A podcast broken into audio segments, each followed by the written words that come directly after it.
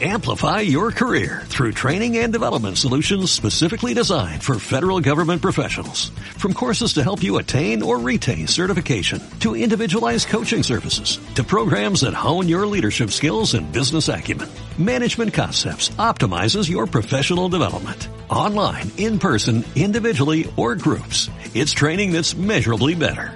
Learn more at managementconcepts.com. That's managementconcepts.com. FM. La previa y el repaso de la jornada en fútbol de en bronce. Cada lunes y cada viernes a partir de las 7 de la tarde. DMFM, deja la mente en blanco. Te dibujaremos la realidad. Entre semana. Estás escuchando DEM FM. DEM FM. Deja la mente en blanco. Te dibujaremos la realidad.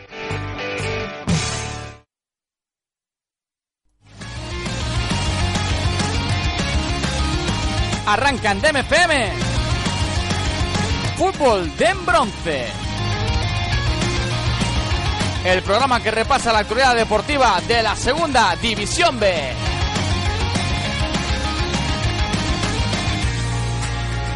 Presentado por Javier Seoane.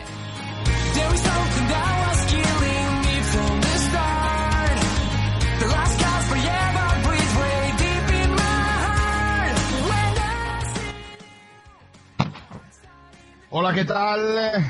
23 de febrero a las 7 y 4 arranca otra edición más de Fútbol de Bronce.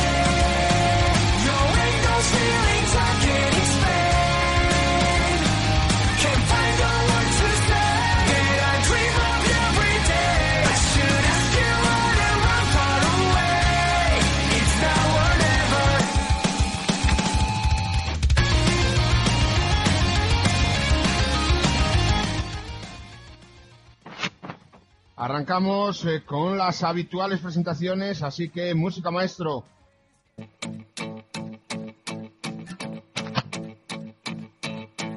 Ya me cansé de tu tornillo suelto.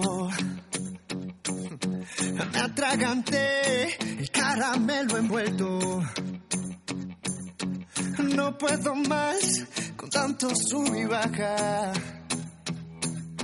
Cerca de ti estoy en desventaja. Ya me aprendí el cuento de memoria. Ya recorrí toda tu trayectoria. No cambiarás, el mal no tiene cura. Me marcho en paz, te dejo con locura. Y yo me voy, adiós, me fui, no me.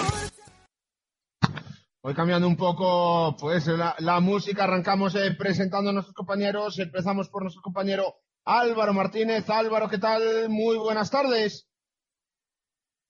Muy buenas tardes, Javi. Muy buenas tardes a todos los oyentes del fútbol de en bronce. Muy felices aquí por las tierras riojanas.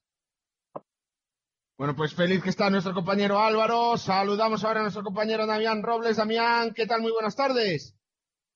Muy buenas tardes, muy buenas tardes, oyentes de DNFM.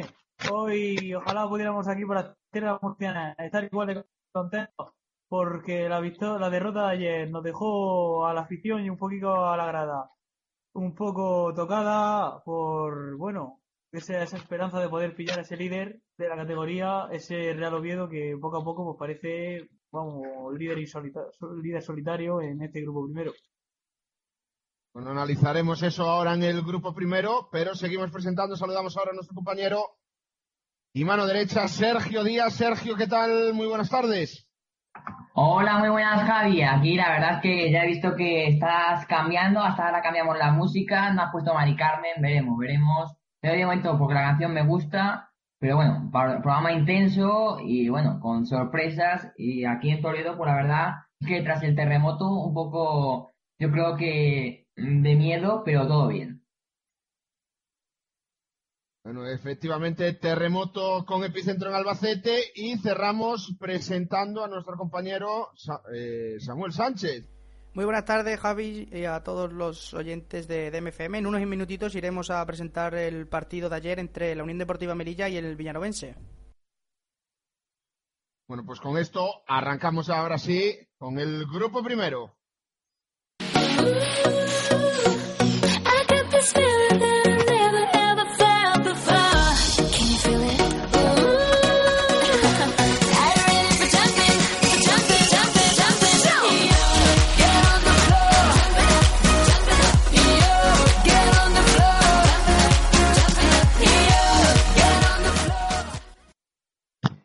Arrancamos repasando este grupo primero, la jornada número 26, una jornada que empezaba el sábado a las eh, 4 y cuarto en los anexos del José Zorrilla. Real Valladolid Promesas 1, Real Sporting de Gijón B0.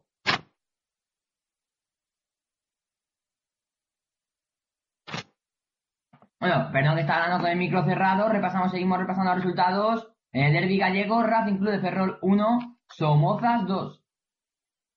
A las 6 cerraba también la jornada del sábado, Unión Popular Langreo 1, Atlético Astorga 1. Abrimos el horario matinal a las 12 de la mañana, Club de Marino del Banco 1, Tropezón 0. A la misma hora, en Escaleyes, Club Deportivo Lealtad 1, Zamora Club de Fútbol 0. Pasamos a los partidos de la tarde a las 4 y media, Celta B 0, Compostela 1. A la misma hora, en la nueva condomina, Real Murcia 0, Coruso Fútbol Club 1. A las 5 de la tarde, eh, Cultura Deportiva Leonesa 0, Burgos Club de Fútbol 0. A la misma hora, en el Municipal de Guijuelo, Club Deportivo Guijuelo 3, Real Avilés 1. Y para cerrar la jornada, a la misma hora, a las 5, en Las Gaunas, Logroñés 1, Real Oviedo 1. Estos resultados dejan la clasificación en este grupo primero de esta manera. En primer lugar, el Real Oviedo con 58 puntos. Segundo, Real Murcia 51. En la tercera plaza, la Unión Deportiva Logroñés con 46. Y en la cuarta, el Racing Club de Ferrol con 45. La quinta plaza la ocupa el Club Deportivo Hijuelo con 44. La sexta, Cultural y Deportiva Leonesa con 41. Aparece séptimo ya el Real Valladolid Promesas con 40. Octavo, la Sociedad Deportiva Compostela con 39, novena plaza para el Coruso Fútbol Club con 36 y décimo la Unión Popular Langreo con 34. Un décimo va el Real Avilés con 33 puntos. Décimo segundo es el Celta B con uno menos, con 32. Y con 31 puntos están tanto el Burgos Club de Fútbol como, el Somozas. Décimo tercero es el Burgos, décimo cuarto es el Somozas. Con eh, 30 puntos está el Atlético de Astorga, que ahora mismo la clasificación es décimo quinto. En puesto de playout eh, está el Zamora Club de Fútbol con 28 puntos y en descenso. Séptimo es el Tropezón con 25. El Lealtad es decimoctavo con los mismos puntos. Decimonoveno es el Sporting con 24. Y colista es el Marino del Banco con 17. La tabla de Pichichis la sigue encabezando, como no, eh, Miguel Linares con 24 goles del Real Oviedo. Segundos son Mar Nierga del Club Deportivo Hijuelo, Isaac Akeche de Cultural y Deportiva Leonesa y Borjas del Atlético Astorga. En la tercera posición aparece Pablo Rey del Racing Club de Ferrol. Bueno, en los Zamoras, el Zamora es Esteban de portero de Real Oviedo con un coeficiente de 0,85 goles por partido. Segundo y tercero con lo mismo, con el mismo coeficiente que es un gol por partido están tanto Miguel de la Unión Deportiva Logroñés y Adrián Torres de la Unión Popular Langreo. Y tercero está Macay del Racing Club de Ferrol con un coeficiente de 1,12 goles por partido.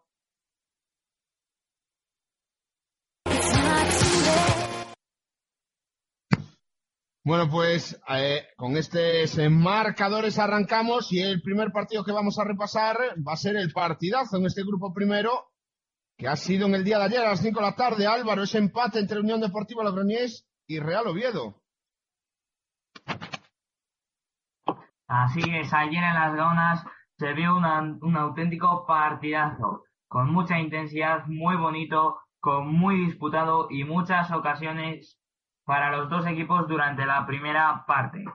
A pesar de ser mediodía del club, hubo una muy buena, muy buen ambiente, 4.135 espectadores batiendo todos los récords de esta temporada y 800 de, de ellos eran seguidores del Real Oviedo.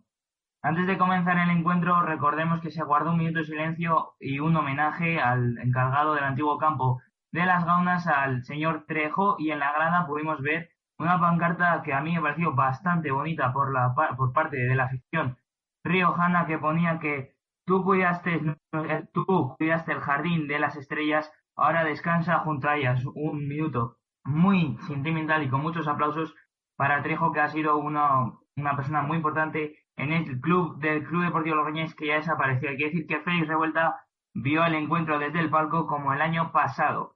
Y desde el minuto de uno ya viendo el partido, los dos conjuntos mostraron mucha calidad, ganas y esfuerzo. Tras una jugada de Joel Valencia, llegó el primer gol de la Unión Deportiva Logroñés en el minuto uno, una obra del jugador revelación de este mercado de invierno para la Unión Deportiva Logroñés. Chevy, los, al irse hay que recordar que mucha gente le estuvo aplaudiendo y se levantó casi todo el estadio. Hay que decir que el linier al principio pensó que era fuera de juego, pero el colegiado que estaba al lado de la jugada dio el gol por válido. La alegría llegó a las gradas al ver cómo su equipo se ponía por delante del líder. La Unión Deportiva Logroñés dominó durante toda la primera parte, incluso tuvo una segunda oportunidad, un disparo de moneta que atrapó Esteban. La única oportunidad que tuvo el Real Oviedo fue un remate de cabeza desviado de Linares. En la segunda parte ya comenzó con un disparo a la escuadra de Joel Valencia que rebotó en un defensa del Real Oviedo que paró magníficamente el portero Esteban y siguiente en el córner un, un remate de cabeza de Moisés que volvió a parar Esteban. La Unión Deportiva Logroñés tuvo otras dos ocasiones sin éxito, pero eh, fue el Real Oviedo quien golpeó después con una gran oportunidad de Dioni que Miguel sacó con una mano muy eh, a mano cambiada. Luego hay que decir que volvió a tener otra Dioni y ya la tercera consiguió el gol dándole un pase a Héctor Font a Linares, que se la dejó a Dioni, que esta vez sí que no falló. Con el 1-1 la Unión Deportiva Logroñés intentó defender los ataques, pero al final y buscó una opción de contra que no salió. Los dos salieron bastante confortados de las gaunas. El Oviedo que se pone primero con los mismos puntos de diferencia de la Unión Deportiva Logroñés y la Unión Deportiva Logroñés que consiguió esa tercera plaza. Y en la siguiente cita de la Unión Deportiva Logroñés va a ser contra el Sporting B que está en descenso en las instalaciones de la Escuela de Fútbol de Mareo. Bueno, pues ahí estaba ese análisis del empate 1 entre Unión Deportiva Logroñés y, y el Real Oviedo. Eh, la narración el día de ayer de nuestro compañero Álvaro Martínez. Hoy también eh, esa crónica. Pasamos al siguiente partido, que es eh, la victoria del Corusio Fútbol Club en el Estela Nueva Condomina frente al Real Murcia y escucharemos las ruedas de prensa tanto de José Manuel Aira como de Rafa Saez, pero primero nos eh, vamos con nuestro compañero Damián Robles eh, para que nos explique lo que, lo que pasaba en el día de ayer.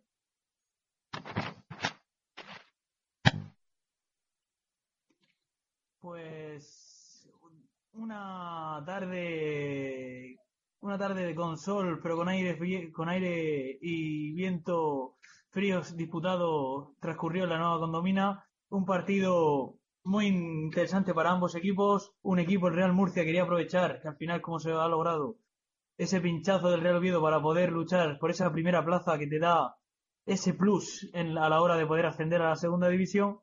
Y por contra, un Coruso de Vigo que se encontraba, digamos, en, pocas, en, bueno, en, eh, abajo la, bajo la clasificación, media tabla hacia abajo y que necesitaba puntuar para no poder meterse en un buen lío, como luego explicaría nuestro, su entrenador Rafa Saez en rueda de prensa.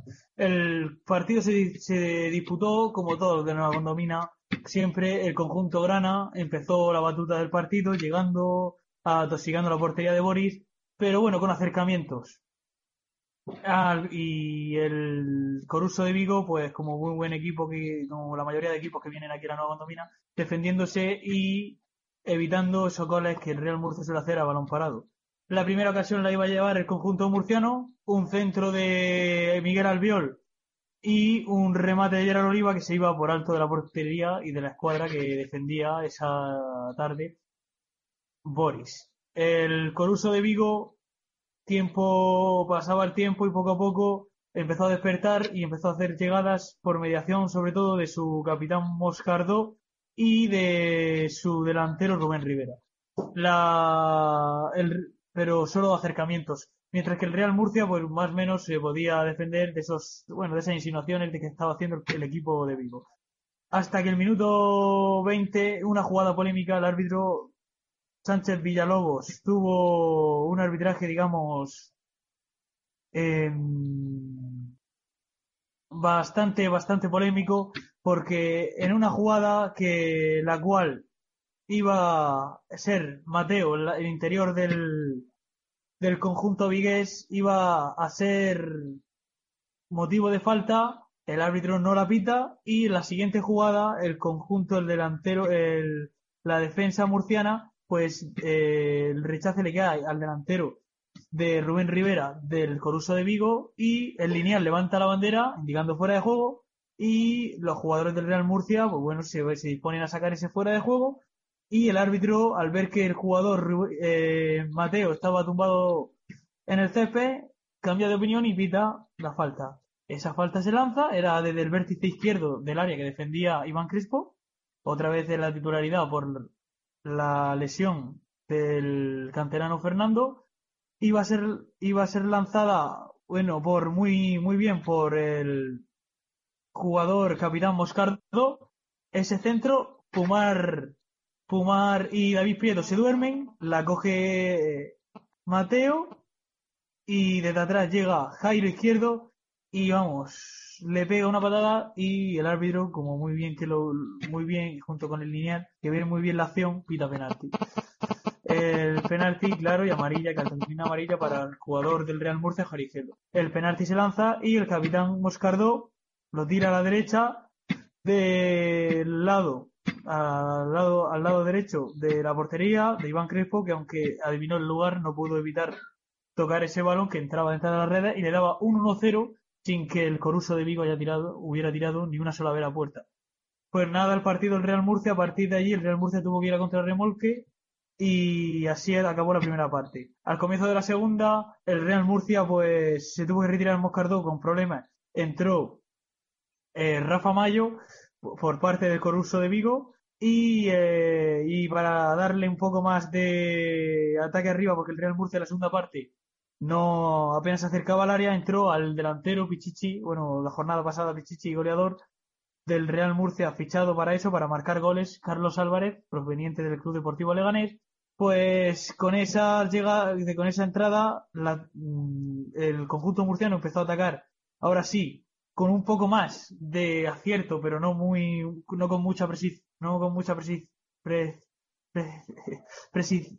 bueno, me sale de precisión, precisión, perdón, gracias Javi, no me salía.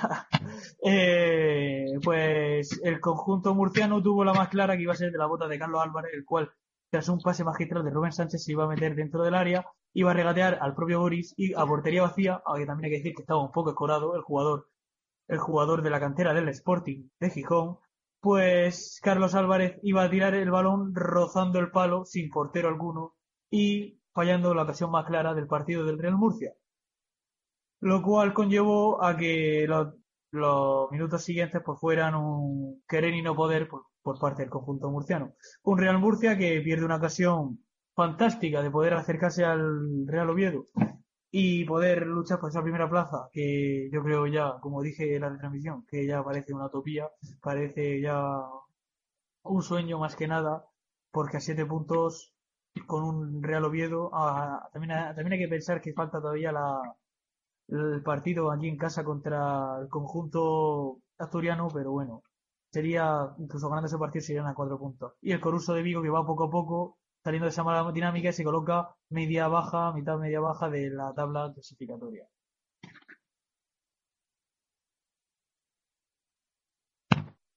Bueno, pues ahí estaba el análisis de nuestro compañero Damián Robles. Vamos a escuchar ahora eh, la rueda de prensa tanto de José Manuel Aira en primer lugar y después pondremos eh, la de Rafa Sáez. Así que escuchamos a José Manuel Aira. no ha sido la nota más negativa de- del partido. Tiene un bloqueo en la rodilla y bueno, hay que esperar a, a que le hagan pruebas y a ver lo que lo que dicen los, los doctores. Sí, lógicamente entre el acierto y la efectividad que han tenido y, y sobre todo nuestra falta de efectividad en yo creo que en esa primera media hora con creo que tres hasta cuatro opciones de, de llegar a prácticamente dentro del área con, con el balón en, en muy buenas condiciones para poner ese pase atrás. Y bueno al final no, no, no hemos acertado a, a dársela a ningún compañero para, para empujar. Creo que a nivel de control de partido mm, pienso que, que el equipo en ese sentido ha estado bien Eh, podía llegar en una acción de esas eh, nos hemos equivocado en una toma de decisión después de recuperar el balón y, nos ha costado la, la acción del penalti. A partir de ahí, eh, hasta los últimos 10, 15 últimos minutos de la segunda parte, que nos ha entrado un poco la precipitación, las prisas, hemos escogido más las opciones para atacar. Eh, como te digo, pienso que, el equipo ha hecho méritos para, tener otro resultado, pero no se trata de, de, merecerlo, sino de, hacerlo. Y hoy no, hemos acertado con, con esas acciones y, ellos han, han tirado dos, el penalti y el gol del área, y bueno, y una han acertado, lógicamente. Pues, no, y, se- y seguirá seguramente. No creo que, salvo cuando venga a lo mejor el, el Valladolid B, que, que puede proponer otro, otro tipo de, de situaciones en el juego, lo demás creo que nos encontraremos así hasta, hasta final de liga. Y tenemos que intentar resolverlo, no, no vale lamentarse, sino que hay que encontrar situaciones, creo que, que por momentos somos capaces y, y bueno, hay que seguir, corregir, como hacemos siempre, cuando ganamos, cuando perdemos, y un paso más y, y a por el siguiente. Bueno, pues eh, ahí estaban las declaraciones de José Manuel Aira, técnico del Real Murcia, y vamos a escuchar ahora las declaraciones de, de Rafa Sáez, entrenador del Corusio Fútbol Club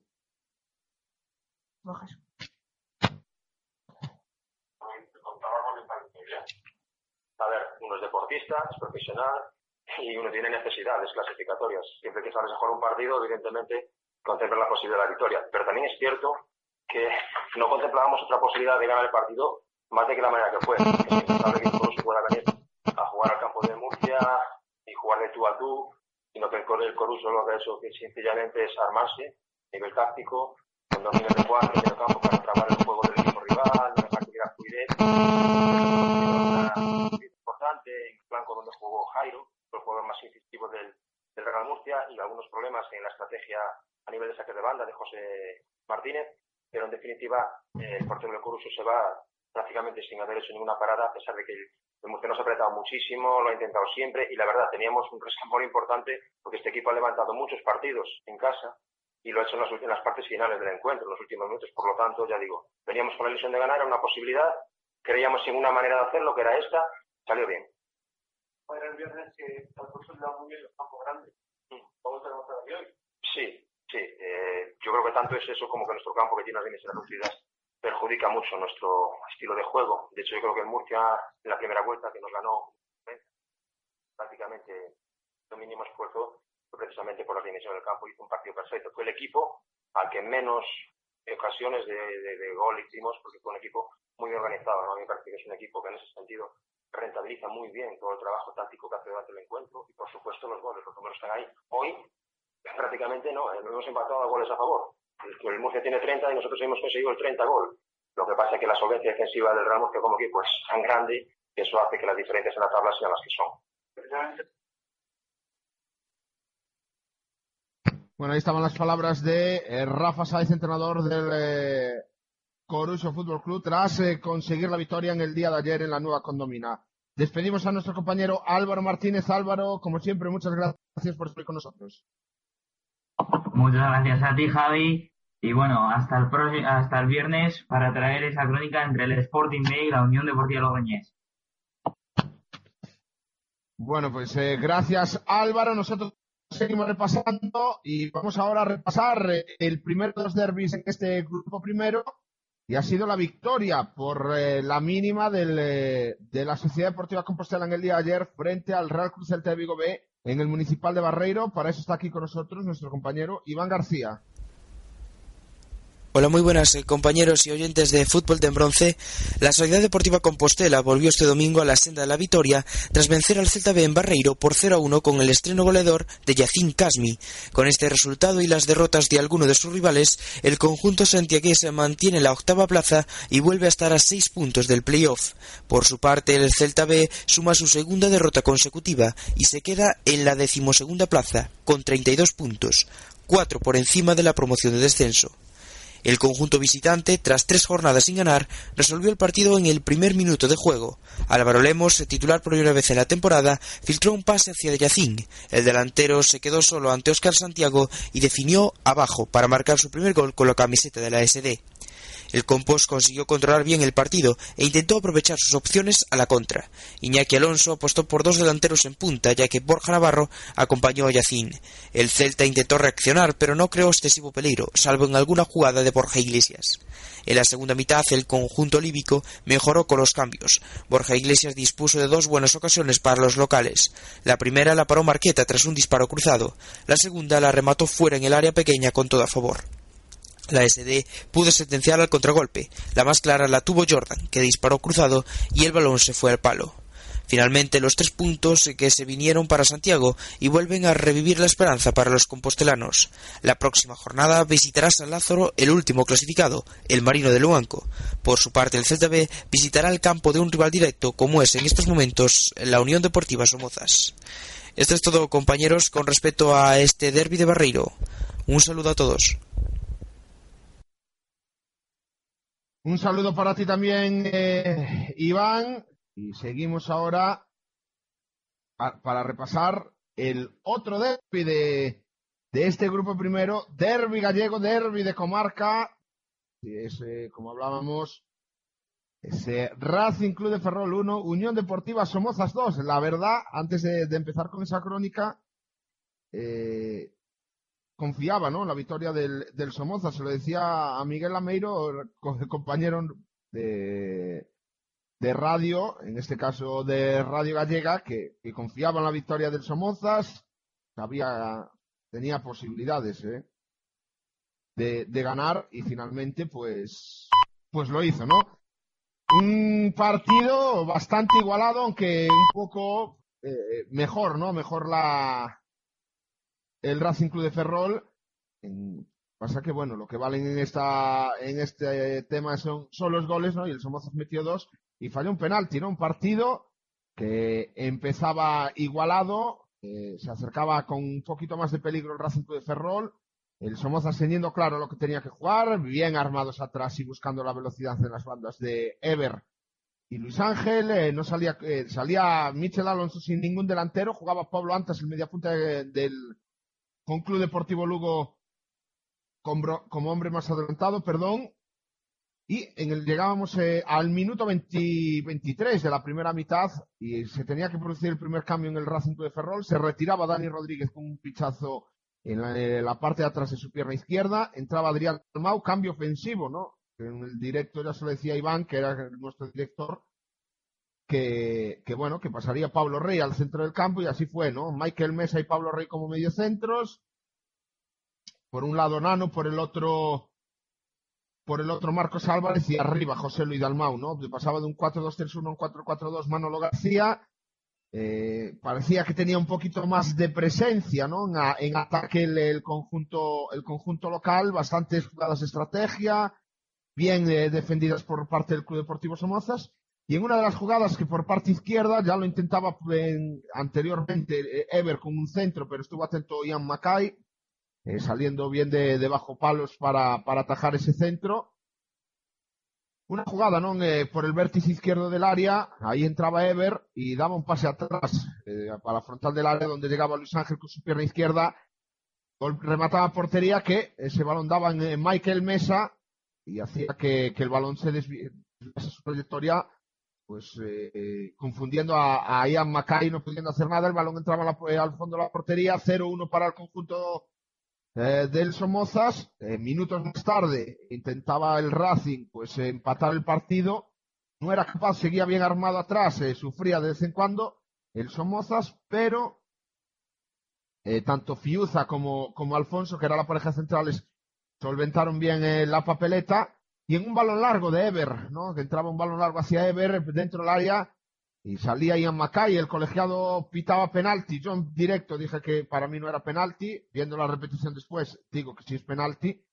Hubo un poco de, jaleo, porque bueno, Ian Mackay acusaba a Ever de, que se trataba de querer de engañar al árbitro y bueno, cada uno es ir a hacer eh, lo que quiera, ante todo juego limpio, pero eh, es un arma que si engañas al árbitro te pita penalti, pues tienes opción, ¿no?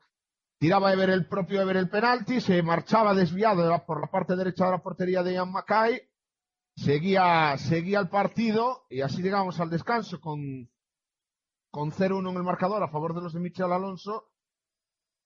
Y en la segunda parte, pues el Racing, ¿no? Salía más arrollador, el eh, Somozas poco a poco eh, se metía más atrás, el cansancio físico se notaba en, el conjunto de Michel Alonso. Ya en la primera parte, no me acordaba, tuvo que hacer un cambio, también se tuvo que marchar lesionado eh, Juan Martínez, es jugador de Racing de Ferrol, entraba en su lugar Eddie, quedaba también calentando en el descanso, ¿no? Ante pocos, llevaba 7, 8 minutos en el terreno de juego. Y en la segunda parte, cansancio físico, el eh, Racing, que tiene mucho más potencial que, la Unión Deportiva Somoza, pues hacía que una jugada aislada en un saque de esquina eh, peinase Víctor Vázquez en el primer palo y en el segundo, casi rematando con la espalda, José Lu ponía el empate en el marcador. Golpe duro para la Unión Deportiva Somozas, un Racing que se venía arriba con el antes del empate y en ese momento vamos allí, o sea que pensamos que le iba a caer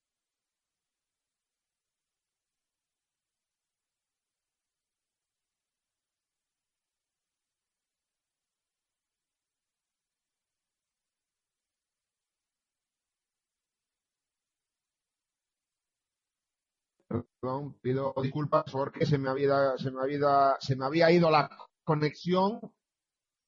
Eso decía que eh, pensábamos que, que se le iba a caer la del pulpo a la Unión Deportiva Somozas con ese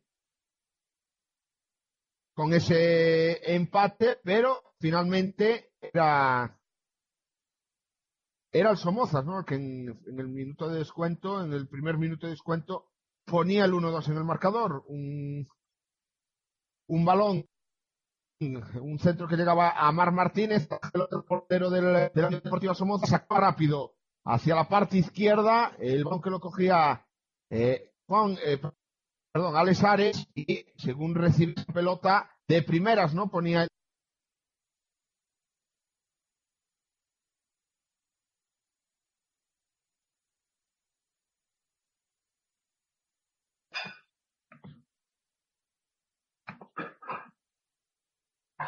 Bueno, parece que tenemos problemas con Javi. Veremos a ver lo que tiene. Nos está contando, nos está contando la, crónica, ¿no? De ese partido eh, que, bueno, a ver si tenemos ya por aquí, Javi. Bueno, quiero pedir disculpas otra vez más porque no sé qué pasa hoy aquí. Y bueno, decía que el balón no sé, no sé dónde me había quedado, ¿no? No sé si con el balón que, que recibía Mar Martínez, ¿no? Detrás de un centro eh, de, por la parte izquierda del Racing, eh, la atajaba Mar Martín, sacaba rápidamente con la mano hacia la parte izquierda, ahí corría al espacio Alex Ares, traspasaba la línea del centro del campo sin controlar la pelota y eh, de primeras, ¿no? Según se metía en campo del Racing, hacía un cambio de orientación hacia la parte derecha, donde aparecía Pablo Antas, que controlaba, se metía dentro del área y salía ahí Macay, ¿no? Con un, regate sentó al portero y con su pierna derecha, eh, enviaba el balón al fondo de la portería. El eh, acto que, me sorprendió muchísimo fue que según metió gol el Somozas, eh, Manolo García que estaba atendiendo la jugada se dio media vuelta y con había una botella de agua tirada en el césped en el área técnica y le dio una patada que yo pensé que le daba que le daba Linier, que venía corriendo hacia el centro del campo tras el gol, Y ahí se moría un poquito el partido, porque el Racing lo intentaba, pero evidentemente el Somoza su arma es estar replegado atrás, consiguió los tres puntos, victoria importantísima para el conjunto de Michel Alonso para luchar por la salvación. Y no tan mal salió la jornada para el Racing Club de Ferrol perdiendo, porque empató la Unión Deportiva Logroñés, sí que ganó el Guijuelo, se le, está un punto por debajo, pero la Cultural Deportiva Leonesa también sacó un empate a cero frente al Burgos. Pero bueno, lo, lo, lo, malo viene para la semana que viene, ¿no? Que el Racing Club de Ferrol visita el Carlos Sartiere eh, para enfrentarse al Real Oviedo y la Unión Deportiva Somozas eh, visita, eh, bueno, recibe, mejor dicho, recibe al Real Club Celta de Vigo B, otro, otro derby más, el domingo a las 5 de la tarde en el alcalde Manuel Candocia, y ahí estaremos, ¿no? Para, para contároslo eh, lo que pasa entre, entre ambos equipos y ahora tras eh, repasar este partido vamos a cerrar este, este grupo primero y nos vamos a meter en el grupo segundo donde sí que hay eh, mucha, mucha, mucha tela que cortar.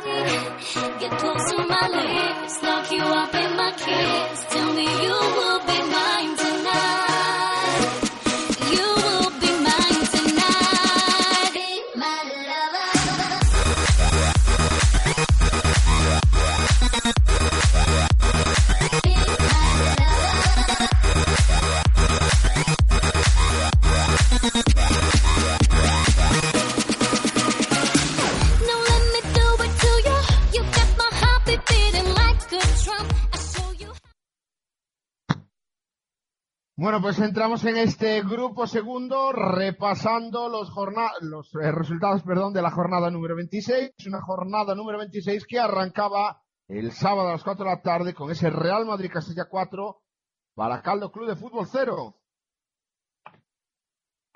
Bueno, la jornada seguía a las 4 también en Zubieta, Real Sociedad de Fútbol B 1, Club Deportivo Toledo 1.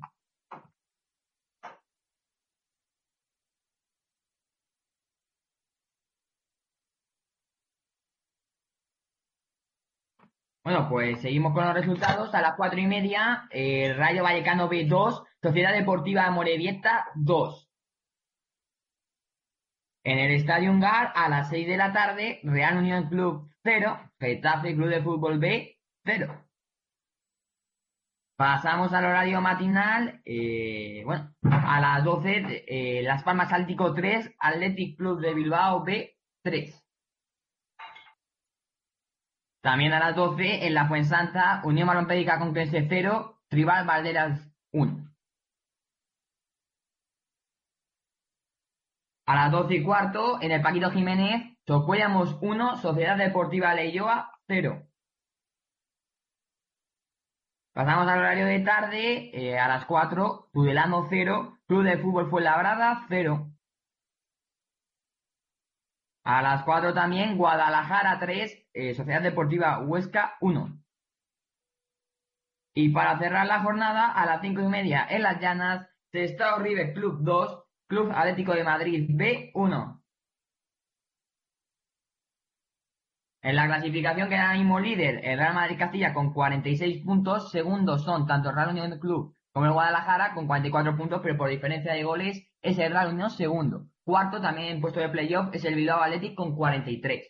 Con los mismos puntos, pero quinto, la Sociedad Deportiva Huesca. Sexto es el Baracado con 41. Séptimo es el Getafe Club de Fútbol eh, B con 40. Con los mismos puntos, con 40 está el, Club Deportivo Toledo, que es octavo. eh, con 37 puntos. Está, está River Club, que es noveno. Décimo es el Socuellamos con 36. Luego, un décimo el Tudelano con 34 puntos. Décimo segundo es el Amorebieta con 32. También con 32 puntos están la Real de que es decimotercera y el Fuenlabrada que es decimocuarto. Decimoquinto es el Atlético de Madrid D con 31 puntos. En playout está Las Palmas Atlético eh, con 30. También en los puestos eh, de, de descenso, decimoséptimo es la Sociedad Deportiva Liga con 30. Decimoctavo es el Rayo Vallecano B con 27. Décimo noveno es el Club de Fútbol Rival Vallecas con 25. Y colista es el Conquense con 22. En los puestos de Pichichis, el Pichichi del grupo es Rufino del Club Deportivo Toledo con 16 goles. Segundo es Williams del Bilbao Athletic con 13. Y también el Bilbao Athletic es el tercero, ya que es Sarin con 12 goles. Con 12 goles también está Jorge Galán del Real Unión Club. En los Zamoras, el Zamora del grupo de momento es Pagola del Club Deportivo Toledano con 0,75 coeficiente de goles por partido. Segundo es Dani Jiménez de la Sociedad Deportiva Huesca con 0,96 goles por partido. Y tercero es Olmedo de Getafe B con un gol por partido.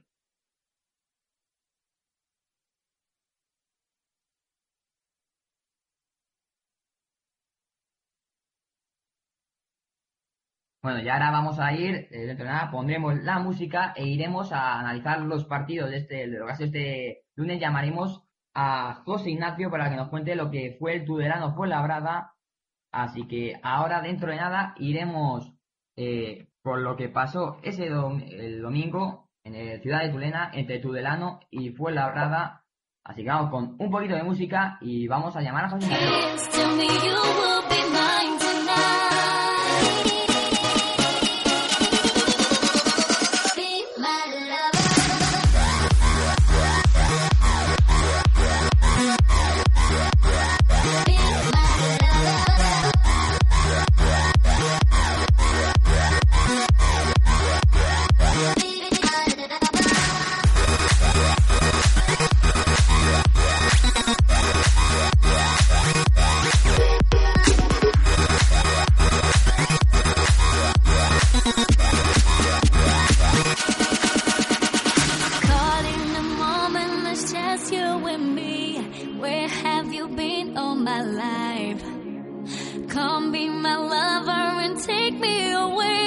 Touch me and turn up my high.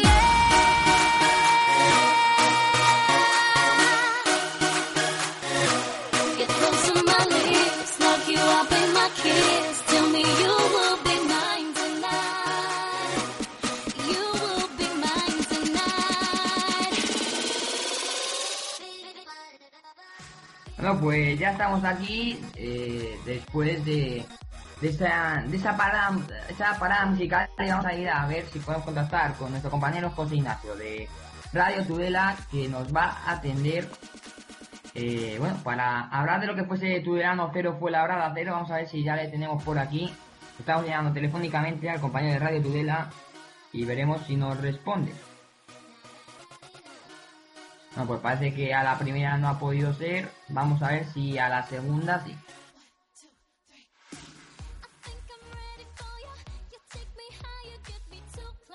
Esperamos a ver si le podemos llamar al bueno de José Ignacio Pérez.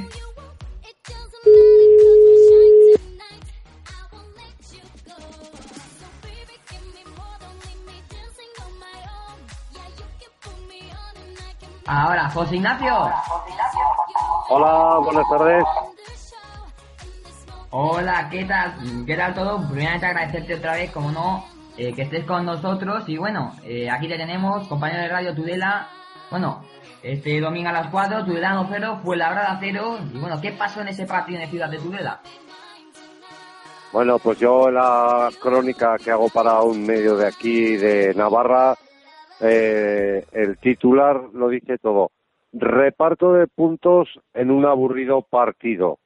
Reparto de puntos en Ciudad de Tudela entre dos equipos. Uno el madrileño, que jugó a no perder, y el otro, el Club Deportivo Tudelano, que jugó a ráfagas, sobre todo en la primera parte y en contra del aire. Y luego en la segunda parte, pues se volvió a perder en la espesura del campo sin jugar, sin crear jugadas claras de gol en, en ningún momento de la segunda parte recordándonos partidos anteriores.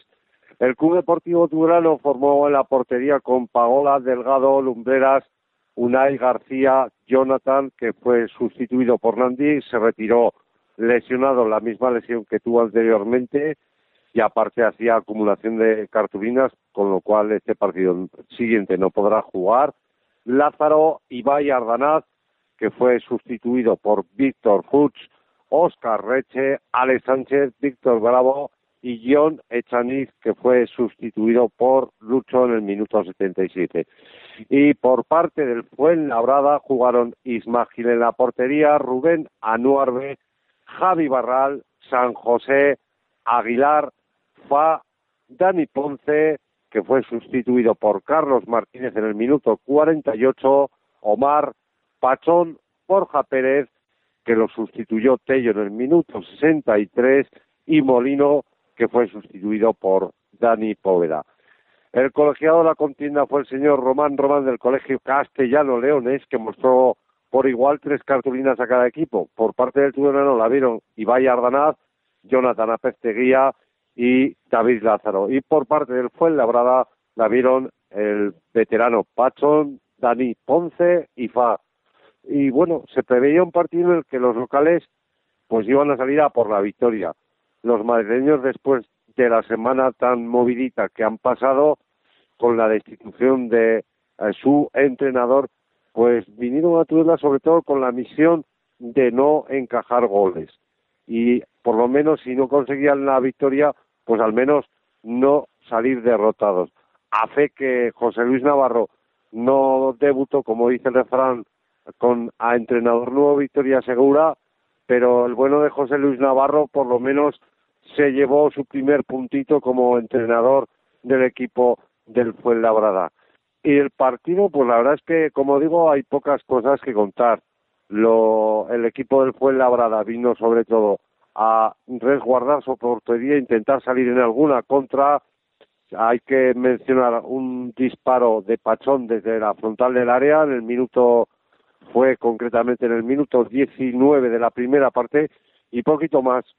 Del Tudelano, pues bueno, en la primera parte le dimos un poquito más de juego, sobre todo en el intervalo de tiempo que va desde el minuto 20 al 35, donde tuvo las ocasiones más claras, sobre todo en un disparo desde la frontal de la, del área grande por parte de Ibai Ardanaz, que lo paró con bastantes apuros Isma Gil, y la más clara que llegó en un remate de cabeza en el minuto 22 de Alex Sánchez, que se estrelló en la base del palo derecho de la portería. De ahí hasta el final, pues bueno, lo siguieron intentando los locales, pero como digo, la defensa del Fuenlabrada se mostró muy superior y con este resultado pues nos fuimos al descanso. En la segunda parte, visto lo visto, sobre todo en ese intervalo de tiempo, pues eh, al menos en la cabeza del que os habla no esperaba pasar por pasar ese mal mala segunda parte donde no hubo ocasiones el, fue el labrada tejió una tela de araña ahí en el centro del campo y la defensa fue incapaz de abrir un hueco para que aunque se desdoblaran los laterales del Club Deportivo Tudelano intentarían llegar en balones colgados sobre todo de Fernando Delgado y Fernando Lumbreras por la banda izquierda. Este, por cierto, también es baja para el partido que viene frente al Tribal Valderas. Y bueno, la única ocasión, por mencionar algo, en esta segunda parte fue un centro desde la banda izquierda en largo para Víctor Bravo, que lo controla muy bien, se le echa encima el defensor, eh, encara, no dispara, vuelve a encarar a su segundo defensor, se pierde la ocasión y para cuando saca el centro, cuando entraba Alex Sánchez, pues dispara a la cruceta, pero por la parte exterior de la portería, con lo cual se perdió la ocasión. De aquí hasta el final, nada de más, falta de ideas por parte del Tudelano, el, el, fue el Labrada que se vio bastante conforme con este resultado. Y con este resultado llegaríamos al final del partido. En las declaraciones del final del partido, pues bueno, el mister visitante del equipo del Fuenlabrada, José Luis Navarro, estaba bastante satisfecho mm, por el resultado de su equipo, sobre todo por la actitud que había mostrado el equipo, la actitud de trabajo, y si bien se quejaba del fuerte viento reinante en Tudela, pues también reconocía que este viento había perjudicado por igual al Fuenlabrada que al Club Deportivo Tudelano. Y bueno, y luego vendían las declaraciones del mister local, Manis Mandiola, que bueno, pues un poco resignándose con el punto conseguido, si no se puede conseguir la victoria, pues eh, por lo menos no se pierde el partido que también había, según es lo que comentó al final del partido, pues un poco de inquietud porque recordaban partidos anteriores, sobre todo frente al Atlético de Madrid, donde se perdió el partido. Entonces, pues dentro de lo malo es rescatar un punto, aunque sepa poco, pero bueno, visto lo visto sobre el terreno de juego, la verdad es que lo más justo por uno y otro es un empate, un partido que de cara al espectador, como he dicho en el titular anteriormente, fue un partido soso y aburrido. Y bueno, por el bien del fútbol y porque vaya más gente a los estadios, pues habría que plantearse mm, eh, no que sea un fútbol tan táctico, sino que sea un fútbol de cara a ilusionar un poco más al espectador que ya de por sí paga 15 euros por ver un partido de fútbol en segunda B, que no es ni mucho ni poco, pero es bastante dinero teniendo en cuenta la situación de crisis en que nos encuentra nuestra economía. Y nada más, habrá que esperar a nuevos enfrentamientos. Los tudelanos que van a Madrid para enfrentarse al Tribal Valderas este domingo a las once y media de la mañana, otra oportunidad de sumar más puntos donde la verdad es que se le dan las cosas bastante mejor que en el Ciudad de Tudela y se enfrentará a un Tribal Valderas que parece que está despertando de los puestos de abajo porque los últimos dos partidos se han saldado con resultados positivos, con lo cual pues se promete un partido bastante interesante. Y nada más, por mi parte esto es todo. Desear que paséis una feliz semana y el viernes nos volvemos a escuchar con la previa frente al partido contra el Tribal Valderas. Bueno, pues José Ignacio, muchísimas gracias, grandísimo trabajo el tuyo. Nos oímos el, el viernes, como bien dices. Un saludo. Eh, el viernes nos volvemos a escuchar. Un saludo, buenas tardes.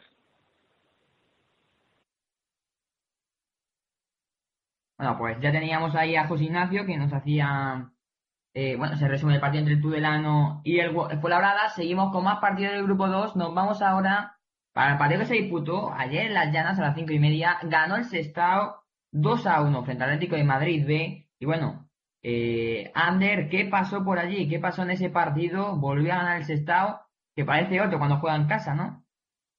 Bueno, buenas tardes. Lo primero a ti, Sergio, y a todos los oyentes del MFM, que he llegado tarde, pero por lo menos he llegado. Efectivamente, era un partido muy importante. Después escucharemos a Ángel Villadero en rueda de prensa, pero eh, para los eh, jugadores verdinegros se trataba de un encuentro clave, clave para el devenir eh, del futuro, para el devenir eh, Sestaguarra, del equipo Sestaguarra, porque se trataba de subirse al carro de arriba o al de abajo. Además, el rival era muy peligroso, era un Atlético B que a pesar de estar decimoquito con 31 puntos, venía en una buena racha con tres victorias seguidas y a tenor de lo visto ayer, desde mi punto de vista, es un filial que no entiendo por qué se encuentra en una situación eh, digamos, tan peliaguda para la jornada en la que estamos. Eh, de medio para arriba tiene unos jugadores muy buenos, jóvenes, rápidos, con calidad. Y yo creo que será un equipo que no debería pasar apuros, a pesar de estar ahora mismo un punto por abajo del descenso. Y recordamos también que durante toda la primera vuelta eh, ha estado metido ahí en ese infierno que te da los billetes para tercera división. Entonces, eh, Vamos a comentar un poco ese partido después de analizar eh, globalmente ambos conjuntos. Eh, arrancó con intensidad, con mucha fuerza.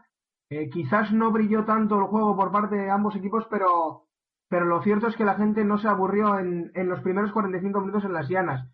A pesar del mal tiempo, la lluvia continua y el frío hacía que los espectadores se quedasen, digamos, valga la redundancia, fríos por momentos pero, pero sin duda alguna eh, el, carácter mostrado por, por ambos conjuntos eh, imprimió esa alegría a la grada y por lo menos eh, se vio un primer tiempo falto de ocasiones, pero sí con ritmo, con juego y, y sobre todo con, con el peligro del, del Sestao hacia la portería del Atlético B. eh, dominaba eh, sin crear mucho peligro y, y quizás el conjunto de Carlos Aguilar, de Aguilar el, el conjunto del Atlético Madrid B, eh, tuvo la ocasión en las botas de Dani Aquino de poder adelantarse en la primera parte en lo que sería la ocasión más clara. Mm, Pero de nuevo Raúl Domínguez, uno de los destacados en el partido de ayer por parte del Sestao River, volvió a salvar los muebles al conjunto de Ángel Viadero. Eh, digamos que el, el asunto feo de la primera parte fue una pequeña tangana que se formó entre David Medina y Dani Aquino. Eh, una tangana que se produjo en el último minuto de la primera parte y que, y que no gustó a, a la parroquia verdinegra eh, por el hecho de, de acabar de tal manera en los primeros 45 minutos, con lo que borrón y cuenta nueva, jugadores al descanso y en la segunda parte vimos otro partido diferente. Eh, si decíamos que en la primera parte hubo juego mm, y hubo por lo menos eh, intención por parte de ambos equipos, en la segunda parte llegaron los goles. El primero fue, como no, Jito, el Pichichi del Sestao, duodécimo gol, esta vez de penalti, un penalti claro de Mario Marín sobre Ander Artabe, sobre lateral izquierdo, buena jugada eh, del joven jugador cedido por el Bilbao Athletic, que poco a poco está teniendo minutos y cogiendo la confianza del míster verdinegro, un penalti que transformaba a Jito a Lopanenga con ayuda del larguero, pero tampoco dio mucho tiempo a celebrar el tanto a los seguidores verdinegros, ya que Samuel, en un posible, eh, por no decir claro, fuera de juego, eh, se ponía delante de Raúl Domínguez y de Vaselina definía muy bien, subiendo la igualada al luminoso, eh, un tanto que fue muy protestado no por los jugadores, sí por la grada, porque se encontraban en paralelo con, ese, con esa línea del fuera de juego y lo vieron claro. Pero si decíamos que no le duraba nada la alegría al Sestao, tampoco le duró al Atlético B, porque en la- dos minutos más tarde, un error infantil eh, del eh, filial colchonero en defensa provocó que Ricky, bueno, que Jito robase la pelota al- a la zaga y le enviase un pase a Ricky para quedarse mano a mano con eh, el guardameta rojo y blanco y poder así, se- bueno, sentenciar lo que, lo que luego fue la victoria del Sestao 2-1 que luego se, se encargó el conjunto de Ángel Diario de dormir el partido, de calmarlo, de llevarlo a su terreno, un, eh, un terreno que sabe dominar muy bien y más en las llanas y quizás pues eh, la juventud y la inexperiencia del Atlético Madrid de los jugadores eh, fue lo que le impidió ser más intuitivo y poder hacer, hacer más daño a la portería de Raúl Domínguez, que a pesar de todo hizo dos intervenciones muy buenas y el Sestao sufrió de lo lindo para al final sacar los tres puntos que le aupan hasta la novena posición, 37. Mira para arriba, media para abajo. Y el Atlético de Madrid B se queda con 31 puntos, decimoquinto a uno del playout y del descenso, marcado por la Sociedad Deportiva Leyoa, por lo que la jornada que viene tendrá otra final más. El conjunto de Carlos Aguilar se enfrentará en casa a la Sanse, a la Real Sociedad B, y la única, digamos, el único objetivo de, de los colchoneros será ganar o ganar. El Sestau querrá seguir sumando puntos para certificar la permanencia cuanto antes y se enfrenta a un rival directo al Getafe B, 40 puntos y séptima posición. Tres puntitos que le podrían eh, igualar de ganar el partido, eh, le podrían igualar a, a ese Getafe a ese rival que tendrá el domingo a partir de las 4 de la tarde, Sergio. Bueno, pues como bien has dicho, y bueno, toca, después de ese partido pudiste coger declaraciones de Sander, así que vamos a escuchar a los dos mister. Si te parece, vamos a comenzar por lo que nos contó el entrenador que perdió, eh, Carlos Aguiar. Estas fueron las conclusiones de, bueno, que, nos, que le contó a nuestro compañero Ander eh, tras el, la conclusión del Creo que partido. hemos competido, hemos competido bien. eh, quizá hayamos sido nosotros mismos nuestros peores enemigos en dos situaciones, bueno, que nos ha costado pagar con gol en ambas y donde previamente pues habíamos tenido ocasiones de ponernos con el 0-1 en una- en una situación muy clara de Dani Espejo con un mano a mano con el portero. Y bueno, pues eh, quizá el punto más agridulce es que después de conseguir empatar eh, nos dura 20 segundos porque aparece un error y nos condena, nos condena prácticamente a, a perder el partido. Hicimos muchísimas cosas bien, competimos fenomenal, creo que el partido estuvo muy disputado, estuvo bonito Pero bueno, los errores en este caso creo que nosotros mismos hemos sido nuestros peores enemigos. La, la pelea que tengo yo con este equipo tan joven es eh, hacerles entender que el, que el error nos penaliza demasiado y bueno, pues ha habido una racha de partidos que hemos conseguido limar muchos errores, jugar un poco más sencillo en zonas delicadas en la parte de atrás.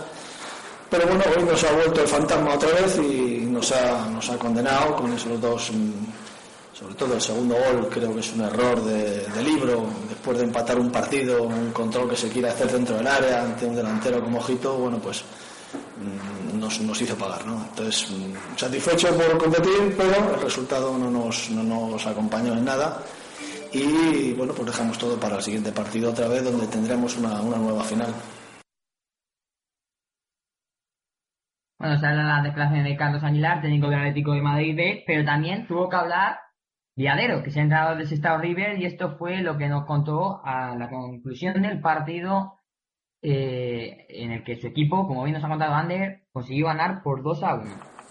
Hoy era un día vital porque posiblemente ha sido el partido más importante de lo que llevamos de año, porque hoy yo creo que hoy había corte, había un corte donde te marcabas eh, un camino u otro, un camino de pensar más abajo y de acercarte y de meterte en un pelotón complicado o salir de la zona de atrás y mantenerte aislado. Yo creo que hay un partido en ese sentido muy muy importante de, alejarte del descenso. Mm, Sabemos que queda mucho camino todavía por recorrer y bueno, estamos ahí en, en el pelotón, en la cola, pero en el pelotón del grupo de arriba. Bueno, vamos a ver, de momento, pues hoy por lo menos ya digo, nos hemos aislado mucho de la zona de abajo y luego mm, pues partido sufrido como, no, no va a ser de otra manera, pero con mucho honor, con mucho orgullo, con mucha casta, con muchísimo trabajo, con unas ganas enormes de, de ganar y las llanas llevamos ya una serie de partidos donde vamos a vender cara.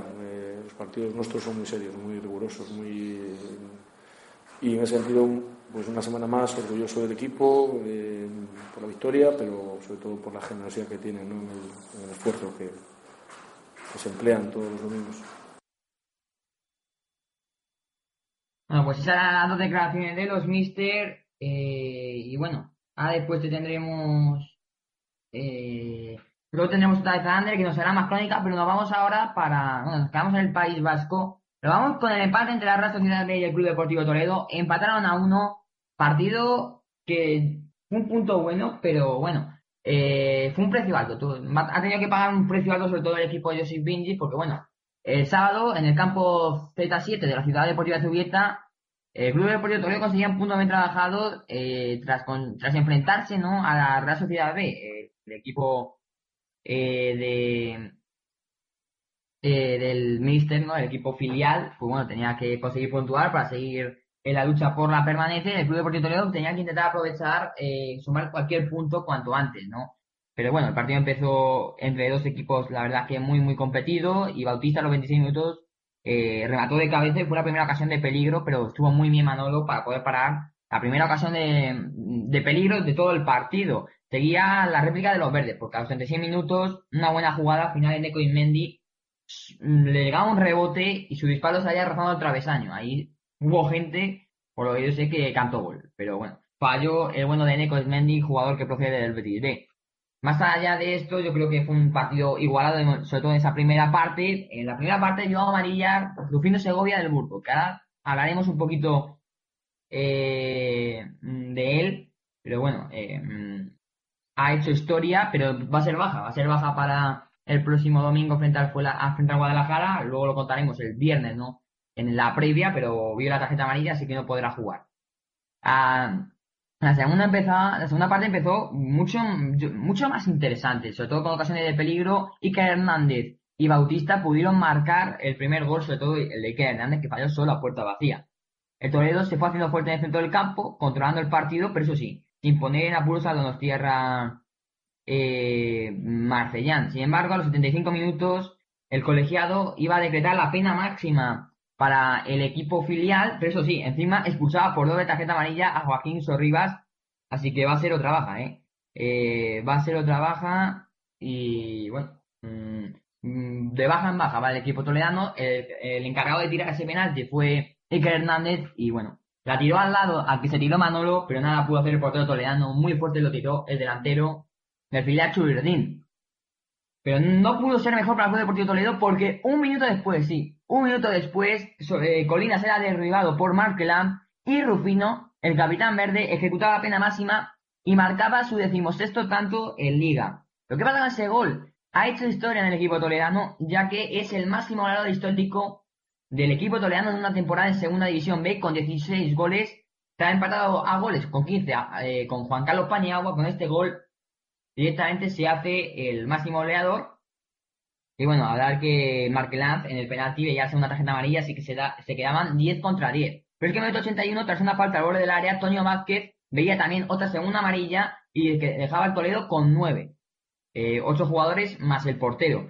Pero es que al final el Toledo se iba a tener que meter atrás, no podían contra uno menos y al final la Real Sociedad lo iba a intentar, aunque no lo consiguió. Pero eso sí, es que el Toledo se iba a quedar con otro menos, pero esta vez no por expulsión, sino que Morales se tuvo que ir lesionado. Bueno, en verdad, no se fue. Lo jugó en el campo, es como jugar con 7 más el portero, porque no podía ni moverse, no podía ni moverse, así que fue yo creo que por no dejar a su equipo con uno menos, pero podrían haber atacado por esta zona, pero al final, eh, el final, al final del partido se llegó con el resultado de 1 a 1, que por lo visto, buen empate que sacó el Club Deportivo Toledo allí, pero tiene que reeditarlo, tiene que conseguir que ese empate valga para algo, consiguiendo ganar eh, la semana que viene, este domingo, contra el Guadalajara, mientras que la Real Sociedad B consigue un, un empate en su casa, importante que tengan, que puedan sumar todos los puntos en su casa, porque si no, el descenso va a estar muy caro.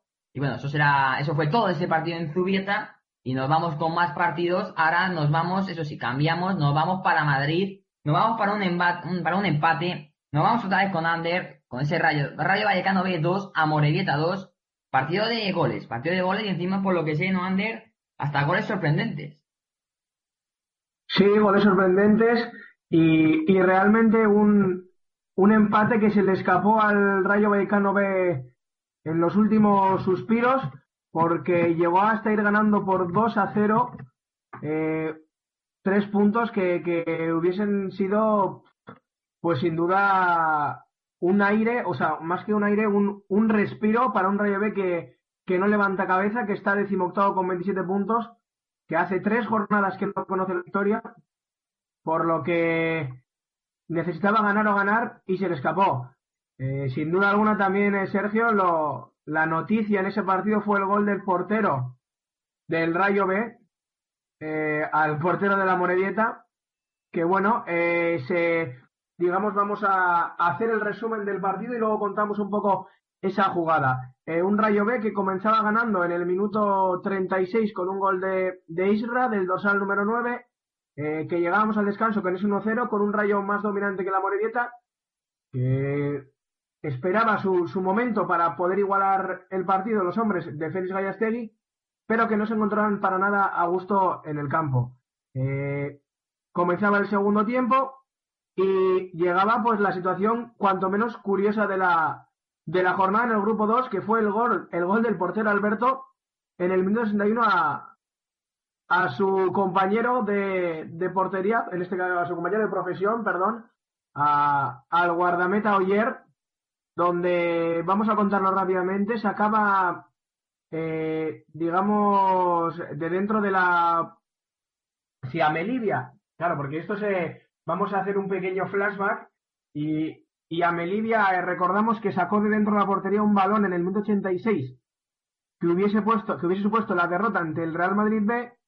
Hablábamos en Urriche de Amelivia, de, de ese gol que le, que le anularon al Real Madrid B cuando fue legal. Una semana después, el arquero del Rayo Vallecano B consigue bater a, a Oyer San Miguel desde su propia portería en, en, en un gol, digamos que, bueno, cuando marca un portero de portería a portería es, es un dato muy curioso y, y al final, eh, después de una serie de rechaces, el balón le llega a Alberto y, suelta un zapatazo que con el viento se va envenenando y pasa por encima de Oyer San Miguel, que le pillaba adelantado, marcando el gol de la jornada sin duda alguna. Entonces, pues, además con el 2-0, el gol del portero, eh, la gente estaba como loca en, en Vallecas y, cuando todo el mundo pues parecía contento, llegó la reacción de la Morevieta, en el minuto 70 Mustafa consigue el 2-1 y en el 89 Goiría, el delantero que salió en la segunda parte por Ortega, marca el definitivo 2 a 2, callando y helando a toda la afición que se había desplazado para animar al Rayo Vallecano B y poniendo una igualada que le sabe mucho mejor, evidentemente, a la Morevieta más que al Rayo B. Una Morevieta que se sitúa duodécimo con 32 puntos. Eh, son ya tres partidos también en los que no gana. Y el Rayo B que se complica su futuro con 27 puntos decimoctavo a 3 del Leyoa, que es decimoséptimo, que ocupa ese, ese primer puesto de, la zona de descenso, y a 3 también de Las Palmas Atlético, que ocupa el puesto de playout, por lo que se le complica un poquito más la salvación al, al Rayo B, que tendrá que rendir visita la próxima jornada, si no me equivoco, al Baracaldo en la Cesarre, un eh, rival de entidad y complicada visita la que tiene el conjunto, el filial rayista. Por contra, la Morevieta jugará en Urriche en casa, esta vez ante un rival directo, en Las Palmas Atlético, el filial canario, que luego comentaremos también el partido, por lo que duelos muy importantes en por la zona de abajo entre Morevieta y Las Palmas Atlético y visita complicada la que tendrá el filial rayista al campo de la Cesarre. No, pues Ander, muchísimas gracias. Y antes de seguir con este grupo 2 que tenemos muy cargadito hoy, vamos a despedir a Damián que se nos tiene que ir, así que bueno, eh, muchísimas gracias eh, Damián y nos oímos el viernes, si no pasa nada, un saludo. Sí, el viernes que veremos a ver eh, contra el Atlético Astorga, la previa del Real Murcia, Atlético Astorga Real Murcia, que veremos que bueno, estar de ver y pasarlo fantástico como lo he pasado y como siempre lo pasa aquí en los programas de fútbol de bronce, así que un saludo a todos y que os vaya muy bien el programa. Saludos. Bueno, un saludo Damián y vamos a seguir con este grupo 2. Nos vamos con un partido yo creo que importantísimo en el grupo 2. Fue ese Guadalajara, eh, ese Guadalajara Huesca, lo ganó el Guadalajara 3 a 1 y bueno, José que hoy no ha podido estar con nosotros en directo, nos ha mandado lo que fue ese partido, así que vamos a escuchar al bueno de José Gil contándonos lo que fue ese Guadalajara 3, Huesca 1. La Sociedad Deportiva Huesca se enfrentaba el domingo a las 4 de la tarde al Club Deportivo Guadalajara en el Escartín. El Guadalajara y la Sociedad Deportiva Huesca eh, salían a por todas en un partido que parecía ser el mejor de la jornada en el grupo segundo. El Club Deportivo Guadalajara, nada más en el minuto 14, ya tendría la primera ocasión que no fallaría, que sería un penalti que tras un centro de los alcarreños pegaría en la mano tras un tras un remate de cabeza pegaría en la mano de Rojas y que el árbitro anotaría como penalti. Entonces el Guadalajara lo anotó el primer gol del partido. Sería el 1-0 y sería nada más en los primeros 15 minutos de partido. La Sociedad Deportiva Huesca no dejó eh, que, se, que se adelantaran otra vez el, el Guadalajara y lo que hizo fue eh, levantarse otra vez, ir a por el partido y nada más tres minutos después, tras un centro del conjunto eh, azulgrana, que en este partido iba con la segunda equipación, un remate de David Mainz, llegaba el balón a José Gaspar, que con eh, la suela de la bota pegaba en el balón y anotaba el empate en el minuto 17. El, el, Club Deportivo Guadalajara volvería a por todas, sin embargo el Huesca haría una, segunda, una primera parte perdón, bastante buena en la que tendría varias posibilidades para ponerse por, delante, sin embargo eh, los dos equipos irían al descanso con un empate a uno. El Club Deportivo Guadalajara en la segunda parte tendría varias ocasiones otra vez y haría una espectacular segunda parte, en la que llegarían sus dos goles con los que se llevarían los tres puntos. El primero lo, lo lograrían tras, un, tras una buena pared de cabeza entre dos compañeros en los que estaba por ahí Filip Toledo, que más adelante centraría eh, un compañero de Filip Toledo, creo que era, que llegaría eh, al delantero y anotaría de cabeza un gol que no podía evitar Dani Jiménez, que se le escaparía las manos tras la potencia que llevaba el remate de cabeza. El tercer gol ya llegaría tras, tras, un, tras una contra mal defendida, ya que el Huesca había ido a por todas en el partido, aunque no tuvo casi ninguna ocasión clara en la segunda parte. Un centro en el que se quedarían solo dos defensas en el área que no lograrían despejar, le llegaría a otro compañero, a otro del equipo al carreño, que chutaría con toda la fuerza y la metería. Sería el 3-1 y el Huesca se iría a casa sin ningún punto y sin eh, el playoff en esta jornada. En mi opinión, este Huesca ha bajado mucho, ya no es el Huesca de la temporada, hoy, perdón, de, del año pasado, el Huesca de la de antes de Navidad. Es un Huesca que ha bajado el ritmo, en mi opinión. Eh, los jugadores ya no, ya no lo están dando todo como en la primera vuelta. Un Huesca que debe mejorar mucho, sobre todo en defensa, ya que me parece mal el eh, que lo que sobre todo eh, las derrotas han llegado por errores defensivos, como por ejemplo de Aitami, que para mí no está a la altura por el momento de estar en la defensa azulgrana. Y bueno, veremos a ver qué tal qué tal Payarés porque debutó eh, ayer, sí, ayer contra el Guadalajara, sin embargo no apareció, no hizo absolutamente nada como muchos otros que jugaron desde el principio del partido. Eh, por ejemplo, Manolín, que salió de titular y le perdonaron una roja que fue clarísima y gracias a Dios que no se la sacaron. Pese a eso, tuvo que hacer el cambio Tevenet y sacar a Fran Merida porque no había hecho absolutamente nada. Y Tyron se fue con molestias, con que veremos lo que le ocurre, aunque parece que no es, no es nada. Y bueno, eh, un Huesca que debe mejorar mucho si quiere, si quiere ascender, si quiere llegar al playoff tiene que mejorar mucho, sobre todo en, en los campos de los rivales, ya que en casa durante toda la temporada no ha perdido ningún partido, que ese es su punto fuerte este, este año, pero que tiene que mejorar mucho de fuera de casa, ya que la defensa, ya que la defensa está siendo bastante mala tras la vuelta de Navidad. Y bueno, pienso que habría que reforzar más esta defensa eh, para los partidos fuera de casa.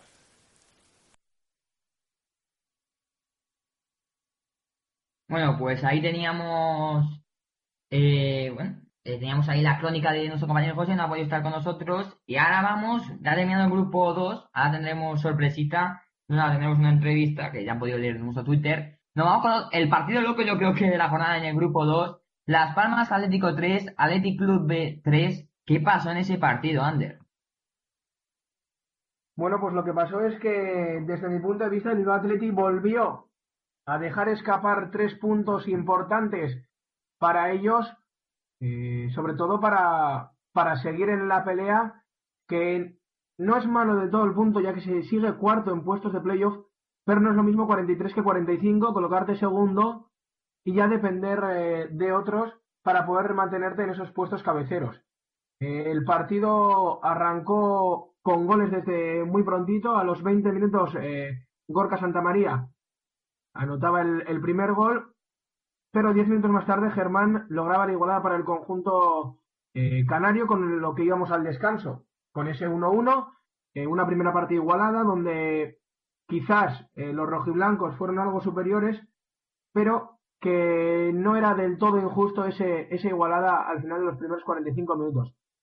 En la segunda parte me imagino que tras la salida de vestuarios Ciganda mandaría a los suyos apretar un poco más, ya que se vio otro, otro Bilbao Atlético con más intensidad, que empezó a correr a las palmas del al Atlético, perdón, y que consiguió su recompensa eh, a través del gol de Xavi Merino, eh, sin duda, eh, tú lo nombraste hace varias jornadas, Sergio, es el jugador referencia en el Bilbao Atlético con, tras la marcha de Williams al, al primer equipo.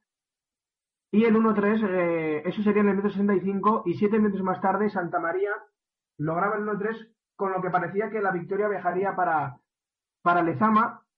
Eh, Santa María, por cierto, el segundo gol del, del, jugador en este partido y el segundo jugador también eh, referencia en, en el conjunto de Cuco Ciganda, sin ninguna duda. Los dos delanteros, tanto Santa María como Merino, andan en una forma excelente y no sería de extrañar que, que por lo menos la pretemporada del año que viene la pudieran hacer con el primer equipo del, del Atleti. Amplify your career through training and development solutions specifically designed for federal government professionals. From courses to help you attain or retain certification, to individualized coaching services, to programs that hone your leadership skills and business acumen, Management Concepts optimizes your professional development. Online, in person, individually, or groups. It's training that's measurably better. Learn more at managementconcepts.com. That's managementconcepts.com.